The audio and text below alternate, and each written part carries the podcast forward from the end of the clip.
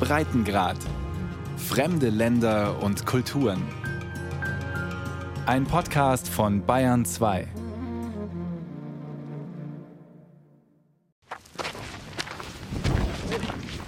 Am Ende bleibt nur noch Staub. Ein Schutthaufen, Geröll, alte Ziegelsteine, Trümmer liegen auf einem großen freien Platz, mitten auf einem uralten Friedhof im Osten von Ägyptens Hauptstadt Kairo. Die Bagger waren hier. Vor wenigen Tagen haben einige der historischen Mausoleen abgerissen, die Häuser der Toten zerstört. Hier liegen sie begraben, einfache Leute und die ganz Großen aus Ägyptens Geschichte des 18., 19. und 20. Jahrhunderts, die Scheichs, Paschas, Prinzessinnen, Dichter und Denker. Prachtbauten hat man ihnen gewidmet, kunstvoll verzierte Mausoleen, die eher an Paläste als an Gräber erinnern. Kulturgut, sagen Bewahrer. Jetzt liegt hier nur noch Geröll. Ich bin so traurig über das, was hier passiert. Das sind Kulturschätze und schöne Dinge, die beschützt werden sollten, anstatt sie zu zerstören. Ibrahim Al-Masri kann es immer noch nicht fassen. Der 37-jährige Hobbyhistoriker engagiert sich seit Jahren für die Bewahrung und Dokumentation der Grabstätten in der Stadt der Toten. Denn die Gegend soll umgestaltet werden, wie so viele Viertel in Kairo modernisiert werden. Eine Schnellstraße soll die Stadt der Toten durchschneiden, Etliche Gräber müssen weg. Die meisten der Gräber, die im Wege stehen, sind 100 oder 200 Jahre alt. Bei den Arbeiten haben wir auch einen Grabstein gefunden, der mehr als 1200 Jahre alt ist. Das Gebiet ist wegen seiner Geschichte, Schönheit und seines architektonischen Wertes von großer Bedeutung. Und nicht nur die Toten sollen vertrieben werden, auch die Lebenden. Der Friedhof ist ein ganzes Stadtviertel geworden. Die Gräber sind bewohnt. Aufgrund der Wohnungsnot in Kairo sind arme Familien in die Mausoleen gezogen, haben angebaut, bewachen seit Generationen die Toten und leben, kochen, schlafen in den Grabstätten.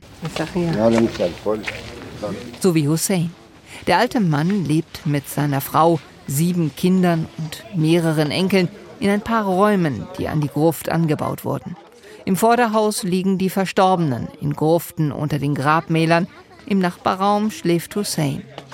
An wohl kaum einem Ort liegen Tod und Leben so nah beieinander wie in der Stadt der Toten.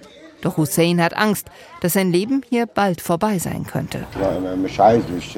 Ich will nicht hier weg. Ich lebe seit so langer Zeit hier, mehr als 20 Jahre. Wenn das hier abgerissen wird, bin ich verloren. Meine Frau, meine Kinder, ich. Wir alle sind verloren.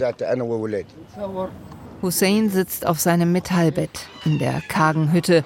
Durch einen Mauerriss wirft das Sonnenlicht Strahlen in den düsteren Raum. Staub tanzt mit den Fliegen. Ein winziger Fernseher dröhnt am Fußende des Bettes. Eine aufgestellte Spiegelscherbe auf einem wackligen Holztisch. Ein Kamm davor. Hier macht seine Frau sich morgens hübsch.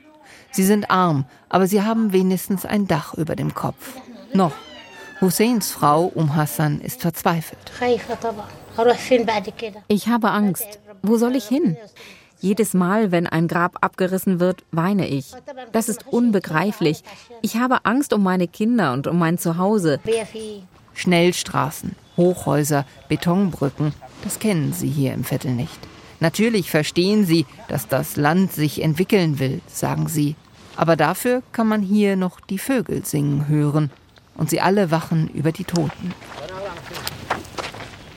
Das Nachbarmausoleum auf der anderen Seite steht noch. Wer weiß, wie lange. Auch hier haben sich die Bagger bereits angekündigt. Vorsichtig öffnet Hussein das alte, knarzige Tor. Ein Innenhof spendet Schatten, ein Palmengarten. Es ist ein Ort des Friedens inmitten der lauten Stadt. Durch den steinernen Torbogen betreten wir das eigentliche Mausoleum. Die Imposanz des Raumes raubt für einen Moment den Atem. Riesige Sarkophage aus Marmor und Alabaster, über und über verziert mit Gold und Inschriften in arabischer Kalligraphie, hohe Deckengewölbe. Ein Ort, der Geschichte atmet. Dieses Mausoleum hat wunderschöne Arbeiten von großen Kalligraphen, alles Handarbeit mit Hammer und Meißel. Schauen Sie sich diese Handwerkskunst an und die Reliefs mit Goldüberzug. Behutsam streicht Ibrahim mit seiner Hand über die reichen Verzierungen auf den Sarkophagen, als wolle er festhalten, was vielleicht nicht zu retten ist. Unvorstellbar, sagt auch der Besitzer der Grabstätte, Wahid El-Madenli. Eigentlich wollte sich der 78-Jährige einmal selbst hier begraben lassen. Jetzt kämpft er für die Totenruhe seiner Vorfahren. Ich wünschte mir sehr, neben meiner Mutter und meiner Großmutter begraben zu werden. Dort liegen mehr als 600 Familienmitglieder. Ich habe wegen dieser Sache ein Herzproblem bekommen und musste mich operieren lassen. Mich macht das sehr, sehr traurig. Der alte Mann kämpft, er zieht vor Gericht. Und Wahid ist mit seinem Protest nicht alleine. Hunderte Prominente haben bereits eine Petition unterschrieben. In sozialen Netzwerken gab es einen Aufschrei. Galila El-Kadi ist Professorin für Architektur, arbeitete jahrelang am Pariser Nationalen Rechercheinstitut für Entwicklung. Seit den 80er Jahren forscht sie zur Stadt der Toten und macht sich stark für ihren Erhalt. Schon 2020 wurde der Plan vorgelegt, die Stadt der Toten mit zwei Straßenachsen zu durchschneiden. Da haben wir unsere Kampagne begonnen. Auch die UNESCO hat interveniert. Vor wenigen Wochen hat der Premierminister endlich eine Kommission gebildet, in der Stadtplaner, Architekten und Ingenieure sitzen. Diese Kommission hat die geplanten Achsen untersucht und herausgefunden, dass die Zeitersparnis durch die neuen Straßen lediglich zwei Minuten betragen würde. Zwei Minuten. Sie wären also völlig nutzlos. Und am Tag nach dieser Kommissionssitzung wurden die Abrissarbeiten in einer Geschwindigkeit fortgesetzt, wie wir sie noch nie gesehen haben. Keiner versteht das mehr. Fünf Mitglieder der Expertenkommission traten daraufhin aus Protest zurück. Das Straßenbauprojekt zerstöre ein Zitat einzigartiges architektonisches und kulturelles Gefüge, schrieb einer der Beamten. Die Stadt der Toten ist teilweise mehr als 1000 Jahre alt. In Regierungskreisen wird der Abriss verteidigt. Mohamed Siada, Chef der Behörde für zivilisatorische Koordination im ägyptischen Fernsehsender Al-Hadath al-Yawm. Dem Staat ist sehr viel an seinem kulturellen Erbe gelegen und jede Bauarbeit befolgt die Auflagen. Aber diese Grabstätten sind weder archäologisch interessant, noch sind sie bei uns für eine besondere Architektur registriert. Nicht schützenswert? Dem widersprechen Aktivisten entschieden. Ein Kunstprofessor der Universität Helwan fuhr spontan mit all seinen Studenten, mehr als 100, in die Stadt der Toten, um die Gräber malen zu lassen, einen letzten Blick auf die Gräber werfen, nannte er es. Exilägypter auf der ganzen Welt stellen sich gegen den Abriss.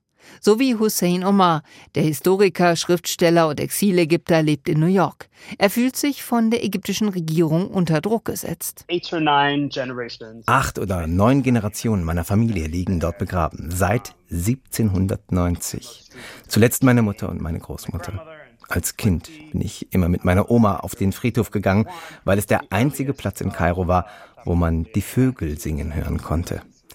Jede Familie wird jetzt vor die Wahl gestellt. Exhumieren wir sicherheitshalber jetzt schon unsere Vorfahren und retten auch die historischen Teile der Monumente, bevor die Bulldozer kommen? Oder bestehen wir darauf, dass wir bleiben wollen und riskieren, dass die Bulldozer die Knochen unserer Eltern und Großeltern zermalmen?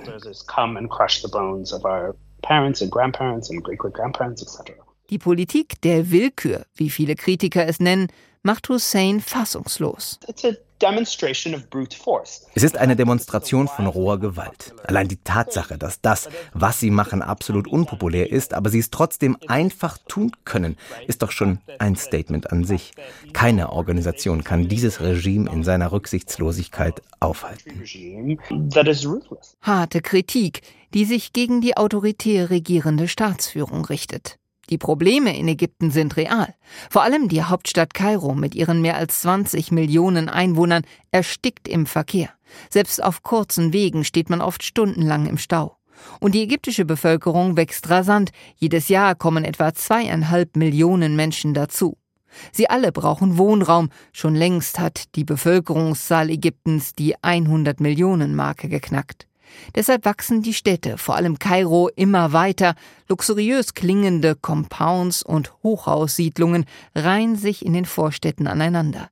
Die Stadt brauche neue Straßen, so Ingenieur Hani El Feki schon vor Monaten. Er ist mitverantwortlich für den Straßenbau.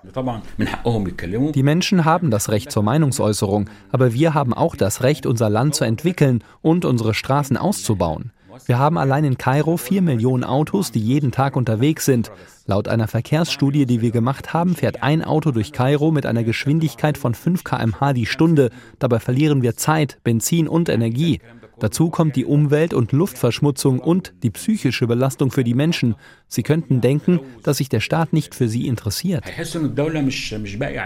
Die Forderung von Aktivisten, statt der Straße durch die Totenstadt doch besser einen Tunnel zu bauen, um die Gräber zu retten, hält El-Feki für unrealistisch.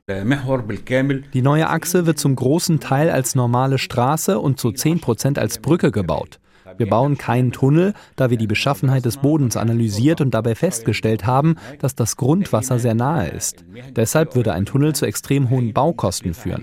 Aber ich betone, es werden keine Altertümer abgerissen oder auch nur angetastet. Nur einige normale Gräber werden für den Verlauf der Straße weggenommen. Aber was ist ein normales Grab? Und geht es wirklich um das Wohl der Bevölkerung durch neue Infrastruktur an einem Verkehrsknotenpunkt oder um Würde und Identität, die von Bulldozern vernichtet wird?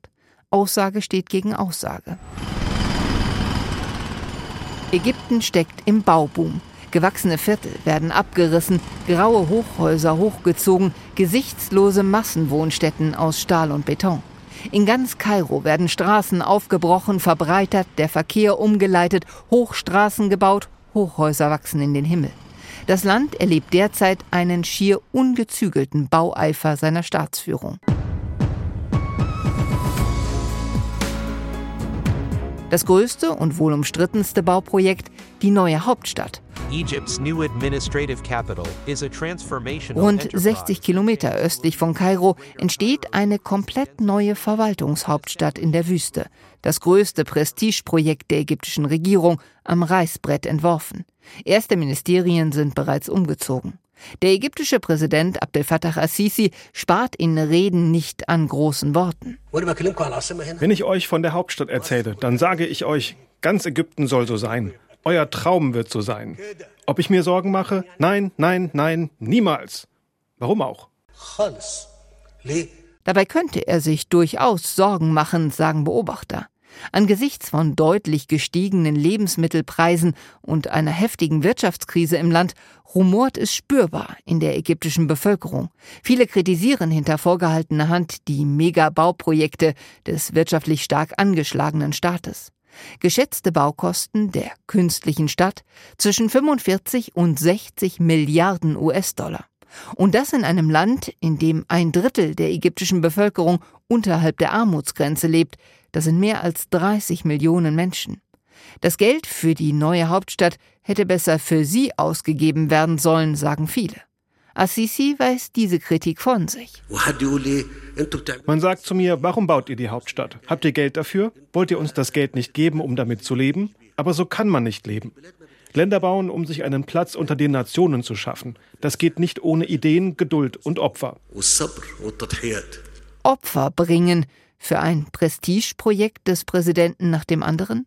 Seit 2015 entsteht die neue Hauptstadt auf einer Fläche von mehr als 700 Quadratkilometern ein Bauvorhaben der Superlative.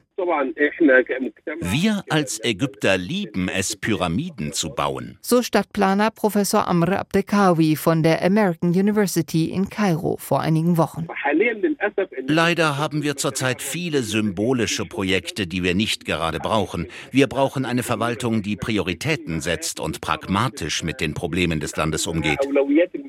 Sie setzt auf Großprojekte ohne Einbeziehung der lokalen Bevölkerung, ohne Beachtung von Nachhaltigkeitskriterien. Sagt auch Ägypten-Experte Stefan Roll von der Stiftung Wissenschaft und Politik in Berlin. Und vor allem gibt es keine nachvollziehbaren Kosten-Nutzen-Analysen, die diesen Projekten zugrunde liegen. Also das ist ein großes Problem. Man muss sagen, dass durch die Bautätigkeit eben die Wirtschaftskrise auch nochmal deutlich verstärkt wurde und dass dadurch die Staatsverschuldung exorbitant in den vergangenen Jahren angestiegen ist. Also allein die neue Verwaltungshauptstadt, die könnte weit über 50 Milliarden Dollar kosten. Doch was ist das Interesse des Staates an einer ungehemmten Bautätigkeit?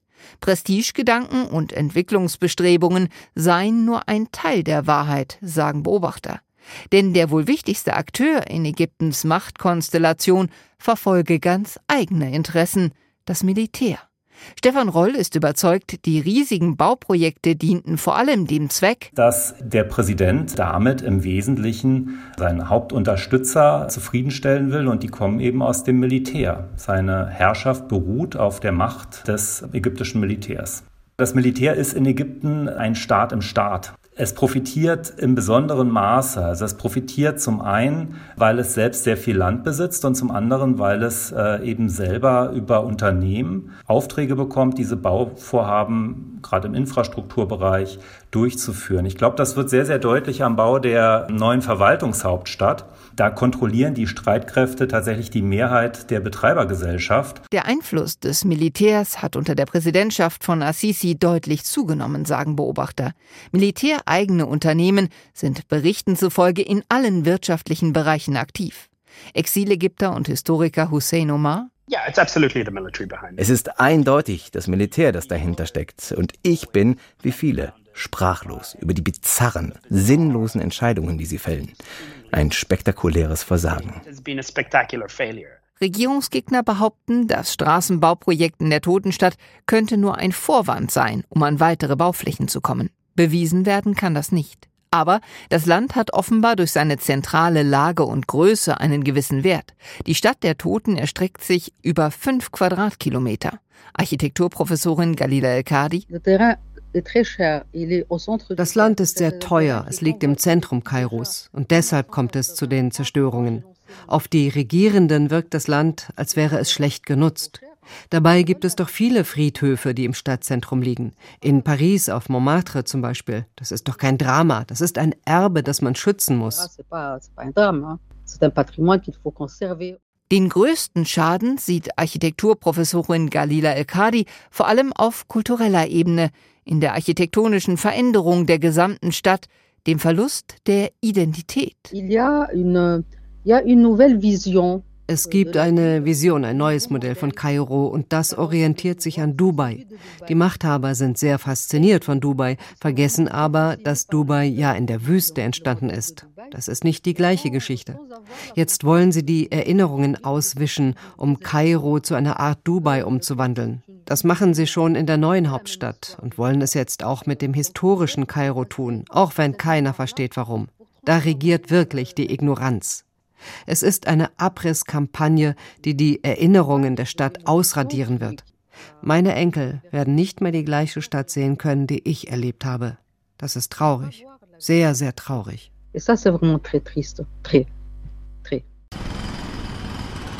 Auch ein paar Kilometer entfernt von der Stadt der Toten hören sie die Gefahr jeden Tag.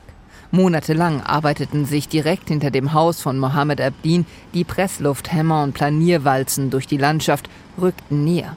Mohammed hat eine Töpferei. Nur die Töpferscheibe übertönte noch den Baulärm.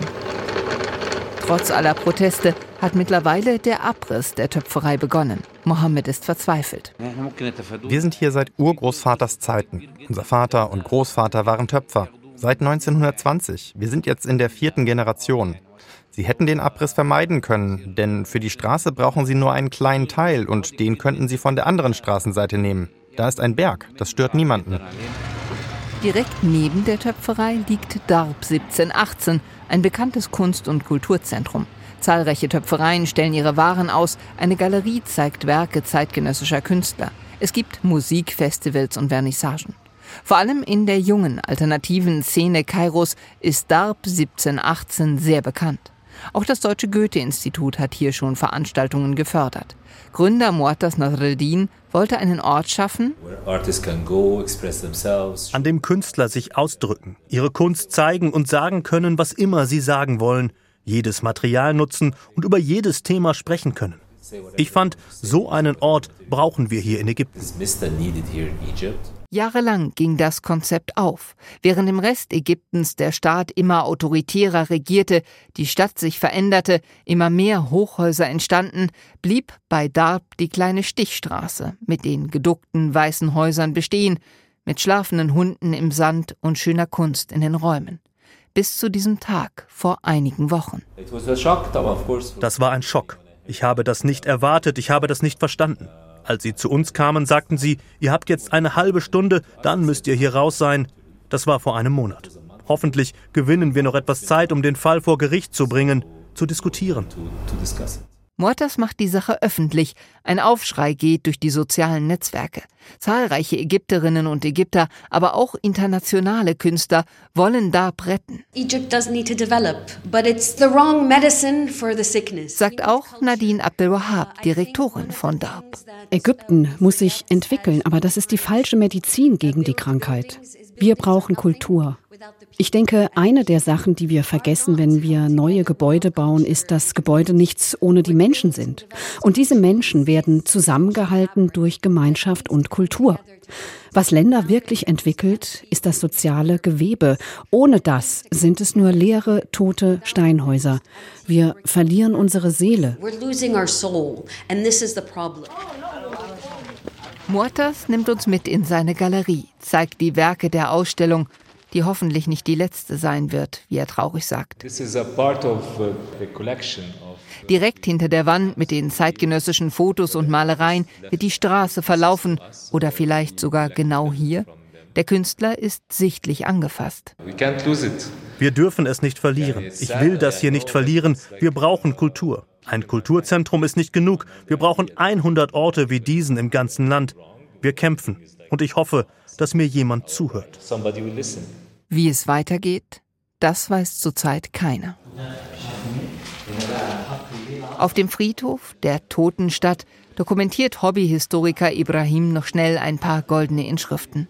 Dabei könnte es doch einen anderen Weg geben, die Gräberkultur der Paläste und Mausoleen zu würdigen, sagt er, ähnlich wie die altägyptische Bestattungskultur mit den Pyramiden und Pharaonengräbern.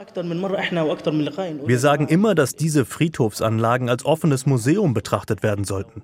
Wenn wir den Gräbern etwas Aufmerksamkeit schenken, die Wege ausbauen, würden sie sich in Touristenziele verwandeln, die die Menschen mit Eintrittskarten betreten könnten. Eine Einnahmequelle für den Staat. So könnten die Gebäude erhalten bleiben. We need to invest in rebuilding wir müssen investieren, um Ägypten so wieder aufzubauen, wie es war, anstatt ein neues Ägypten zu bauen. Wir müssen einen Weg finden zwischen dem, was wir waren und dem, was wir sein möchten, ohne unsere Vergangenheit, unser Erbe zu ignorieren.